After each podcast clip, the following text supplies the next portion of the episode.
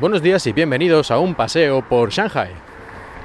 Hace un par de episodios os estuve hablando de aquella invitación un tanto sospechosa que me habían hecho para ir al aniversario, al 70 aniversario de la creación de esta China actual. Y dije que esperaba que la secretaria hubiera acertado cuando dijo aquello de que habría comida. Y como sabréis, los que me seguís también en Twitter, en arroba paseo Shanghai, pues sí, gracias a Dios, gracias... Bueno, gracias a Dios creo que no se puede decir, siendo esto pagado por el Partido Comunista de China. Pero bueno, ya me entendéis lo que quiero decir. Hubo comida en abundancia, visteis allí las fotos, algunas de las fotos que puse en Twitter. Aquello era realmente un banquete impresionante. Tuve que ir vestido, eso sí, con traje, corbata y todas estas cosas que yo me pongo más o menos una vez al año y sí me obligan. Yo de hecho lo de llevar traje y corbata, como en mi trabajo no es necesario, y tampoco es que vaya yo a muchas bodas y ese tipo de eventos, pues prácticamente no me lo pongo nunca, como he dicho. Excepto la única vez que me lo he puesto y ha servido realmente para algo útil, y es para conseguir el trabajo que tengo. En aquella ocasión me puse el traje para ir a la entrevista de trabajo, que muchos pensaréis que, bueno, esto es relativamente normal, ¿no? Pero parece ser que no tanto, porque según me dijo años después la que es aún mi jefa, me eligió, entre otras cosas, pues porque le pareció que yo era el candidato más serio. Y esto, esta impresión, le vino aparte de las cosas que yo le enseñé que había hecho en otro lugar y había preparado de trabajos anteriores, porque yo había ido con traje y que tenía como muy buena presencia. Y en cambio los demás candidatos pues habían ido un poquito más de andar por casa y parecían como menos de fiar.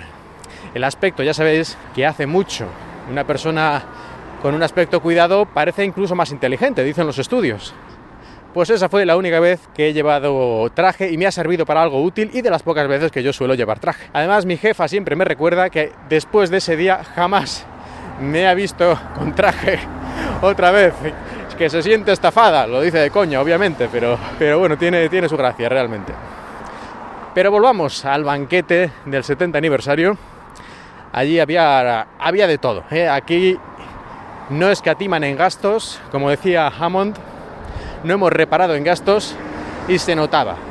Había cualquier tipo de comida, comida china, comida occidental, pasteles, panes, de todo. De hecho, ya hacia el final, que ya estaba yo a punto de reventar de tanto comer, descubrí que había una parte del recinto en la que había un montón de comidas distintas que todavía no había probado, no sabía ni que estaban allí. Yo pensaba que era como más o menos todo lo mismo, en diferentes sectores, pero no, cada sector era distinto. Y estuve ya a punto de morir comiendo, pero no pude evitar comerme unas cuantas raciones de pato laqueado o pato pequín, como a veces se llama. Y estaba francamente divino. Y eso que estaba yo ya lleno, que normalmente cuando estás lleno la comida ya no sabe tan bien.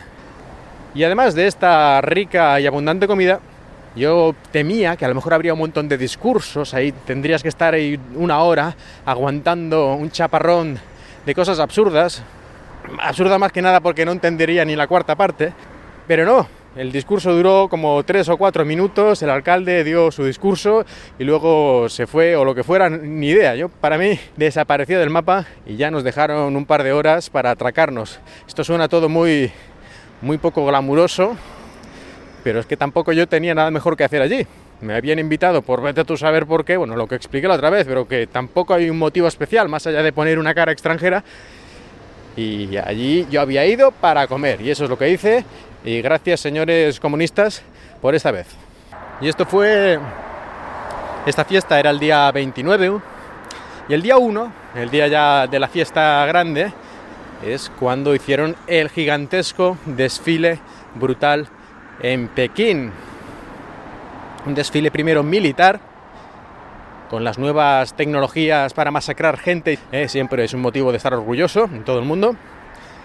Y después ya una especie de festival, como si fuera la ceremonia de apertura de los Juegos Olímpicos o algo así, una cosa de una escala brutalmente gigantesca y que aquello no sé lo que habrá costado, porque aunque todos los, digamos, trabajadores fueran voluntarios, allí había material y luces y láseres y, de todo. Aquello, ya digo, como los Juegos Olímpicos, pero el triple, básicamente. Para que si no lo habéis visto, echadle un vistazo a esta ceremonia, porque es que simplemente como espectáculo, yo creo que es algo que hay que ver. Aparte, tenía cosas bastante estrambóticas, eso sí, ya de vez en cuando decía, esto es como los Juegos Olímpicos, bueno, de vez en cuando salían cosas ya más raras que decía, um, uh, no, no, esto no es exactamente así, como por ejemplo fotos gigantes de líderes comunistas, más propio yo diría de Corea del Norte, pero bueno, porque si son líderes, digamos, muertos o que ya no están en activo, pues una especie de homenaje, vale, aquí se hacen así las cosas, con fotos gigantes, pues vale, no pasa nada, es un homenaje. Pero el problema es que también pusieron la foto del líder actual y esto ya me parece a mí un poquito más otro tipo de cosa. Esto ya no es un homenaje, porque si está en activo el hombre, no hace falta poner su foto gigante, o, o sí, bueno, en fin. Por lo menos a mí yo creo que a la mayoría de occidentales nos choca mucho este tipo de cosas. Lo que ya no estuvo tan bien de este desfile, no sé por qué, fueron las carrozas. Y es que sacaron carrozas, cada una representando a una de las provincias de China, y eran como cutres, eran como si las hubieran hecho para un festival de pueblo. Algunas tenían cosas como muy estrambóticas, a lo mejor complicadas, como pantallas que cambiaban de color según el no sé qué, en fin, como muy complicado y tecnológico. Pero el diseño en sí, ya digo, era como si lo hubiera hecho un niño de 5 años, o, algo muy raro, ¿no? Era con robots, con una lanza y después no sé qué dices, yo esto no sé qué sentido tiene. Pero la mayoría de las fallas que se hacen en Valencia creo que tiene un diseño mucho más bonito que la gran mayoría de estas carrozas. Unas cosas, algunas de vergüenza ajena. Y no sé por qué, porque ya digo que no creo que fuera por presupuesto ni por tiempo, porque esto han podido estar preparándolo años y hace falta. Lo que sí me reí mucho fue con la carroza de Hong Kong, que cuando lo enfocaron por la tele, la primera, el primer plano que se vio de la carroza de Hong Kong, prácticamente no había nadie, estaba vacía.